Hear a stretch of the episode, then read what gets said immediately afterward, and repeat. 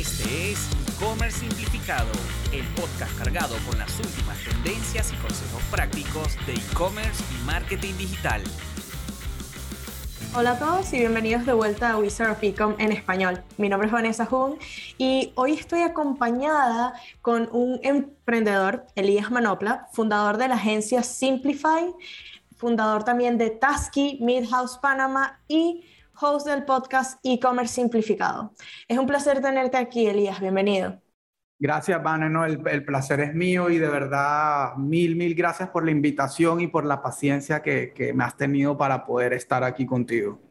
No, tranquilo. En verdad, eso es una de las cosas que, que, lo que tú hablas y lo que compartes en tus redes y en tu podcast me parece algo súper interesante, porque si bien nosotros también cubrimos e-commerce, me parece que los detalles de que tú hablas de, de, Shopify especialmente son demasiado interesantes para nuestra comunidad. Y nosotros hemos incluido o hemos hecho varias entrevistas acá acerca de Shopify, cómo crecer eh, la, la marca en Shopify, cómo vender los distintos modelos, pero uno de los tópicos que me llamó demasiado la atención cuando estuve eh, leyendo tu contenido y escuchando tu podcast era el tema de que tú hablas de fraude, fraude en e-commerce y, y, especialmente en Shopify. Entonces me gustaría tocar eso contigo hoy, pero antes de eso, eh, cuéntanos un poco quién es Elías, a qué te dedicas y cómo fue que llegaste al mundo del e-commerce.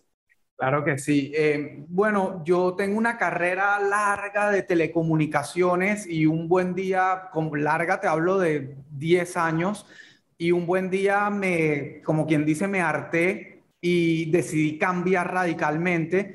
Y ese cambio radical fue hacia retail, hacia venta al detal, de puro y duro, tiendas físicas, etcétera. Entonces entré a trabajar con una cadena grande en Panamá y en el camino, eh, esta cadena en ese entonces dice, bueno, eh, en el mundo está pasando tema de e-commerce, digital, redes sociales, ¿quién va a llevar eso? Entonces dicen como que, ok, Elías es la persona porque viene de tecnología y sabe de la tienda. Entonces, bueno, no tenía nada que ver realmente una cosa con otra, pero así, digamos, me estrellé con ese mundo y me gustó muchísimo me apasioné por todo el tema como de desarrollo, experiencia de usuario, marketing, etcétera.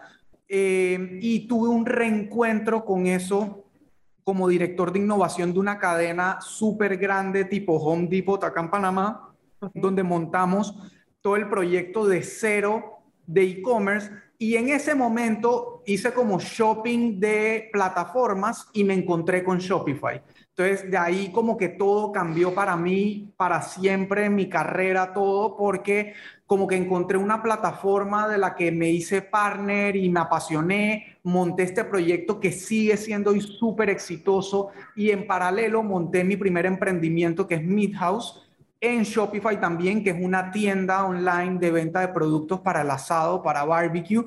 Entonces, como que en paralelo estaba metido de lleno Shopify, Shopify, Shopify y dos años más tarde, algo así, ya yo estaba recibiendo como mucho, mucho contacto de gente que quería que lo ayudara con sus emprendimientos, con su empresa, su proyecto, y ahí tomé la decisión como que, bueno, es ahora o nunca, voy a, voy a lanzarme a, montar mi propia agencia, eh, como ya era partner de Shopify, etcétera, entonces como que lo hice oficial y empezó la pandemia y bueno, y el resto es historia. En mi caso, en el caso de e-commerce, como sabes, como que fue un boost gigantesco para todos.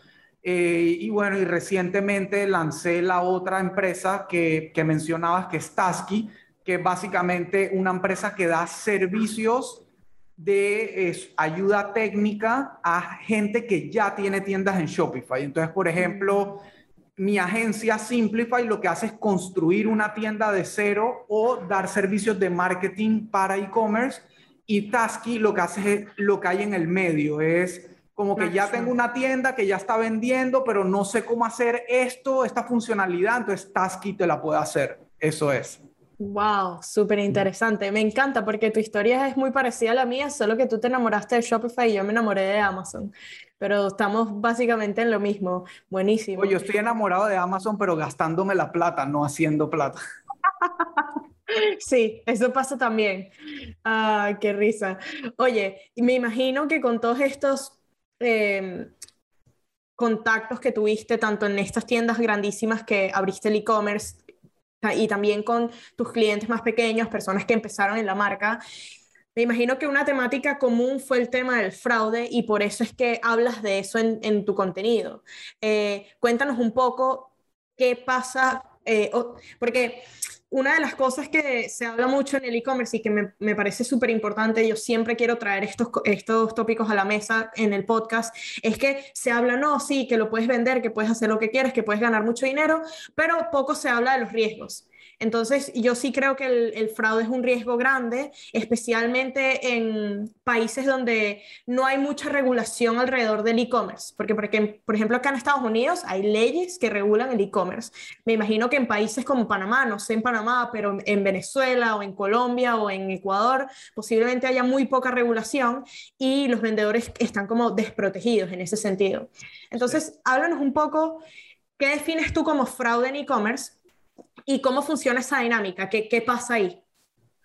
Sí, sí totalmente. Eh, y como dices, Estados Unidos está años luz y es lo que obviamente todos estos países de la región latinoamericana como que tratamos de, de buscar de que pase y hay muchos factores que entran en juego, eh, pero no lo pudiste decir mejor. En, en, en Panamá, al igual que prácticamente todos los demás países, la legislación respecto a e-commerce prácticamente deja al comerciante desprotegido. O sea, por un lado, tiene ciertos beneficios porque esa misma área gris te benefician unas cosas, pero en otras te perjudica. Entonces, en el caso del fraude, definitivamente te perjudica y, voy a llegar allá, pero quería partir de la premisa de que, y, y, esto es algo que no me inventé yo, esto lo escuché decir de representantes de Visa, que es que para que haya fraude cero, tiene que haber venta cero.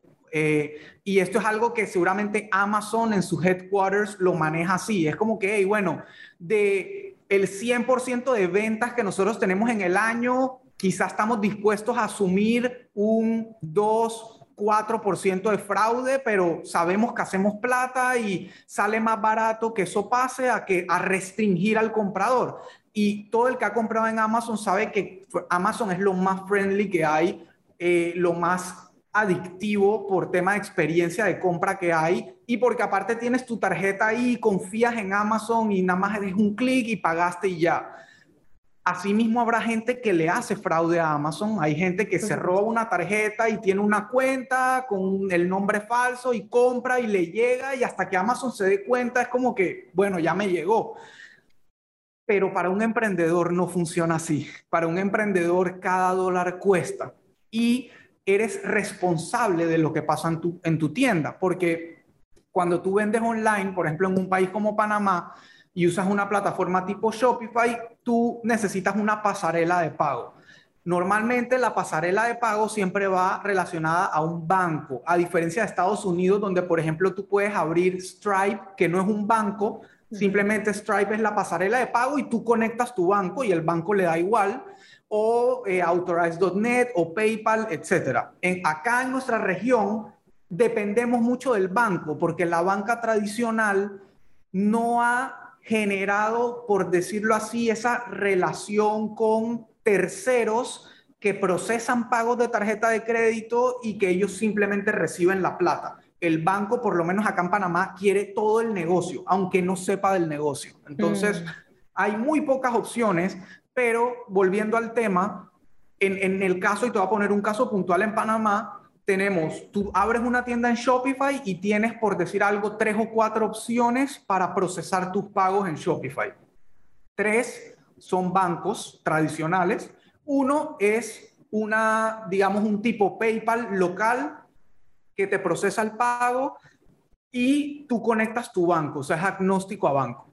Pero el que es responsable del fraude eres tú. Entonces, Shopify como plataforma te ofrece un súper buen filtro antifraude y es un filtro que obviamente depende de inteligencia artificial, algoritmos, aprendizaje constante de la plataforma basado en transacciones all over the world y eso te ayuda, digamos, a básicamente este filtro lo que hace basado en ciertos parámetros como eh, la tarjeta es de tal país, pero la persona se conectó de tal país. o eh, no coincide la dirección con tal cosa, o la persona ha intentado tres veces con tres tarjetas diferentes. Ese tipo de cosas, el algoritmo las va aprendiendo, las va identificando y lo que hace el filtro es que te levanta una bandera verde, una bandera amarilla o una bandera roja. Pero a partir que te levanta la bandera, el riesgo es tuyo. O sea, tú decides, así como quien invierte en la bolsa, es como que, ahí ¿me la juego o no me la juego? Entonces, tienes eso por un lado por otro lado, la misma pasarela de pago que contrates, en teoría, también tiene su propio filtro, donde puede ser un filtro con mucha fricción o poca fricción. ¿A qué me refiero con eso? Eh, puede ser un filtro de que, eh, no sé, o sea, eh, eh, la plataforma dice, no, esta tarjeta no me coincide con tal cosa y la voy a bloquear de una vez y la persona no puede hacer la compra. Entonces ahí ni siquiera tú decides. El banco decidió que no iba a permitir la compra y lo que suele pasar es que si hay clientes que por X o Y motivo tienen su, hacen su compra legal y es su propia tarjeta, pero tu página se la rechaza, lo más seguro es que se van a ir a buscar otro para hacer la compra. Entonces, te empiezan a pasar esas, o sea, empiezas a poner todo sobre una balanza. Es como que, ok, quiero tratar de protegerme al máximo, pero perder un montón de ventas, o quiero relajarme y, y arriesgarme a que me metan un montón de fraude. Entonces, todo se convierte en una balanza, todo se convierte en, en el riesgo que tú mismo estás dispuesto a correr. Entonces ahí es donde yo digo que el tercer filtro y el más importante es el humano, es, el, es la maña, la cizaña, el, el, ese, ese, como esa experiencia mañosa de nosotros acá, de países latinoamericanos, que sabemos que todo el tiempo hay gente tratando de, de, de por decirlo feo, de robarte o de ver qué te saca. Ahí es donde entra uno. Entonces, por ejemplo, yo que tengo tienda, cuando Shopify nos levanta la bandera roja, de una vez lo que hacemos es revisar, ok, ya, espera, esta dirección es una dirección real, está completa, la persona te dio el, el, apartamento o solo te dio un nombre de un edificio. X, ahí por ahí va. Y quiero dejarte que hagas tus demás preguntas porque siento que ya hablé un montón. No, no, eh, está, eh, o sea, lo que explicaste ahorita más bien me estás abriendo la mente a mí porque ni siquiera estaba consciente de todas esas posibilidades. Pero ahora mi pregunta es, ¿qué, qué, o sea, ¿cómo definimos el fraude? Porque si yo me pongo a pensar, ok, fraude puede ser que pongan una tarjeta que no tiene fondos, yo le mandé el inventario y no tiene fondos, nunca me pagaron. Pero también podría ser que, que eh, yo mandé el inventario, me cobraron y luego ellos hagan lo que aquí se le llama un chargeback que es que, que, le dicen al banco, mira, no, no me entregaron el producto, no, nunca me llegó. Y que esa es una de las cosas, y, y ese es el, realmente el gran riesgo eh, que, por el cual Amazon no ha ido tan proactivamente a Latinoamérica, es el tema de la infraestructura de envíos, ¿no? O sea, eh, aquí en Estados Unidos, a mí me dejan un paquete en mi puerta y yo estoy de vacaciones y, ese paquete puede estar sentado ahí una semana y nadie ni lo mira ni lo toca, no le va a pasar absolutamente nada. En Latinoamérica sé que ese no es el caso, eh, entonces como que ese tipo de cosas, que, ¿cuáles, cuál, existen tipos de fraudes? ¿Qué defines tú como un fraude? Y y además de perder dinero, ¿existe algún otro tipo de cosas? Porque me imagino que, bueno, además de las compras, pueden haber fraudes a nivel de la plataforma, que te hackeen, no sé si eso también es parte, yo me estoy aquí imaginando escenarios. Sí, mira, y para, para despejar eso último que dijiste antes que se me olvide, el tema de hackeo, que definitivamente puede ser una forma de fraude o cibercrimen, eh, digamos que va muy de la mano con tu infraestructura y tu plataforma. Entonces, por ejemplo, en una plataforma como Shopify, eso te olvidas completamente porque es Shopify contra el hacker. O sea, es como que ellos tienen su infraestructura y se mega aseguran de que no pase nada y si pasa ellos responden, en fin, o sea que tú como comerciante, digamos que ese es uno de los principales beneficios que tienes de Shopify, es decir, no, yo sé que Shopify mantiene su plataforma tal, yo solo me preocupo de vender. Entonces, ya volviendo a ese tema de tipos de fraude, como tú dices, lo primero es que para que exista el fraude, obviamente primero tiene que haber un como un delito que normalmente son dos. Uno es literalmente un hurto o un robo a una persona donde le robé su billetera, su wallet y ahí había una tarjeta de crédito y voy a ver dónde la paso para tratar de sacar la plata. Y eso pasa en el plano físico y en el plano digital. Y tienes el otro, que es las famosas bandas o gente que clona tarjetas de crédito o que se roba batches de tarjetas de crédito de alguna plataforma digital que de pronto no, no tiene las condiciones de seguridad. Y entonces tiene literalmente el número, el PIN, todo para poder hacer compras. Entonces, eh, por ejemplo, en el caso de la persona que le hurtan la tarjeta, esa persona apenas que se da cuenta que le robaron, normalmente lo primero que hace es poner su denuncia y llamar al banco y decir, hey, me robaron, cancela la tarjeta. Entonces digamos que ese es el, el menos común, el que menos pasa porque es como más inmediato. Pero el que le clonan la tarjeta, tú puedes haber ido al... Yo fui a almorzar ahorita y pagué con tarjeta y yo no sé si me la pudieron haber... Ya hoy en día pasa menos porque te cobran en sitio, ¿no? Como que el mesero se acerca a la mesa y tú ves lo que está pasando pero antes cuando el, mesero se la llevaba, por ejemplo, detrás del counter había una maquinita así chiquitita donde deslizaban la tarjeta y después la pasaban por el pago normal del, del, restaurante. Entonces, esa tarjeta chiquitita es lo que usan los clonadores de tarjeta para después como que descargar la información y empezarlas a usar. Entonces, yo volviendo al ejemplo, comí en el restaurante, me fui a mi casa, no me di por enterado y mientras tanto hay alguien tratando de pasarla en Amazon, en Home Depot, en eh, Best Buy, you name it. Entonces, eh, ahí es donde empieza ese fraude que es más difícil de detectar porque hasta ese momento, para cualquier plataforma, para quien sea, es Elías Manopla tratando de usar su tarjeta online. Entonces ahí es donde entra el tema de si los algoritmos tienen la capacidad de detectar, que porque una cosa también para que es que yo me como que he aprendido tanto el tema, una práctica que usa mucha esta gente que clona tarjetas, es que normalmente ellos clonan en un país y usan en otro país. porque así empiezan a, o sea, ellos dan ciertos saltos que hacen que el crimen sea prácticamente imposible de castigar. Entonces, eh, ellos, por ejemplo, me la roban acá, me la clonan acá y luego se la mandan a alguien que está en Jamaica y ese en Jamaica empieza a tratar de comprar. Entonces, por ejemplo, una plataforma como Shopify lo primero que va a decir es, espérate, esta, esta tarjeta es emitida en Panamá, pero la están pasando en Jamaica. Como que aquí hay algo raro. Entonces, así empiezan como, pero no siempre, porque yo aquí, por ejemplo, en, en mi negocio, tengo gente, no sé, norteamericana que se retiró y vive en Panamá, pero todavía tiene banco en Estados Unidos y usa su tarjeta acá y yo le tengo que vender igual. Entonces, es una transacción completamente normal. Pero el, el, mundo digital, eso es lo que, lo que hace. Entonces, ese es el más común. volviendo a tu pregunta de tipo de fraude, ese es el más común porque esa persona que se da cuenta, porque yo entonces recibo en mi celular, espérate, alguien acaba de pasar mi tarjeta en Home Depot, yo no, yo no he comprado nada en Home Depot, llamo a mi banco y le digo, y no reconozco esa transacción, el banco automáticamente bloquea mi tarjeta y le avisa al que cobró que la tarjeta, que la transacción no es reconocida, retiene el dinero y ese comercio es el que empieza a tener el problema a partir de ahí. Wow. O sea que los, los vendedores son los que tienen que lidiar con eso. Y también queda a discreción tuya cuando Shopify te, te eh, lanza una alerta, es a discreción tuya, como tú lo dijiste, aceptarlo o no aceptarlo.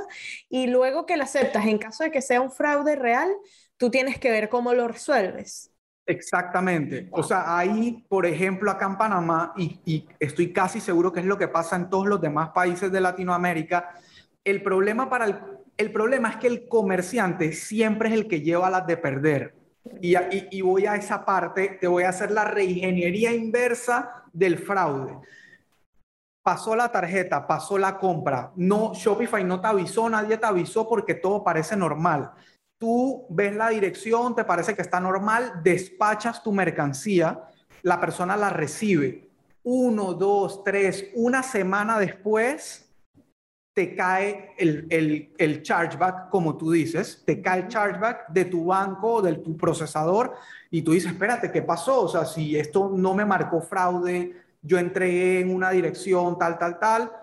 No, en efecto, la persona que tú le entregaste no era. Entonces, la persona, el, el tarjetaviente al que le hicieron el fraude, o sea, el original dueño de la tarjeta, ya se salvó porque su banco le reconoció la, transacción no reconocida, la bloqueó, le devolvió su plata, o sea que él ya salió del problema, ya él recuperó.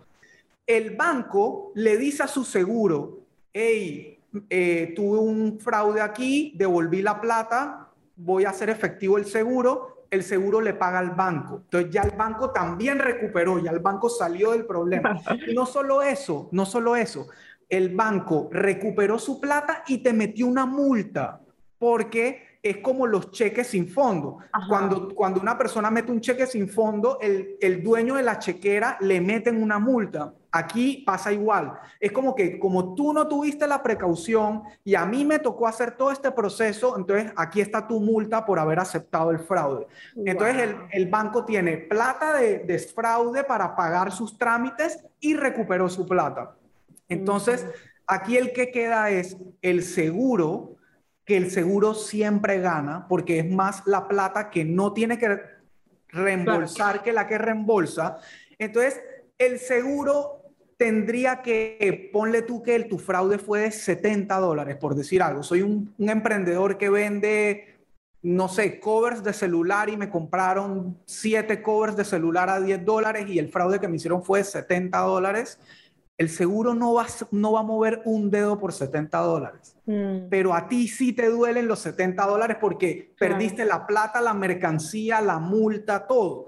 Entonces, si tú quieres denunciar el fraude, a ver si la policía o alguien hace algo, porque en teoría tú sabes dónde entregaste la mercancía, la policía te dice, eh, no, espérate, es que a mí la denuncia me la tiene que poner el dueño de la tarjeta de crédito, no tú. Entonces, game over, no hay nada que hacer. Final de la primera parte. Te invitamos a escuchar la segunda parte de la entrevista en el próximo episodio de e-commerce simplificado con Elías Manopla. Esperamos que hayas disfrutado del episodio de hoy y puedas ponerlo en práctica en tu negocio. Recuerda que si buscas ayuda con tu negocio o proyecto digital, puedes agendar una llamada de consultoría totalmente gratuita con Elías, ingresando en www.simplify.agency.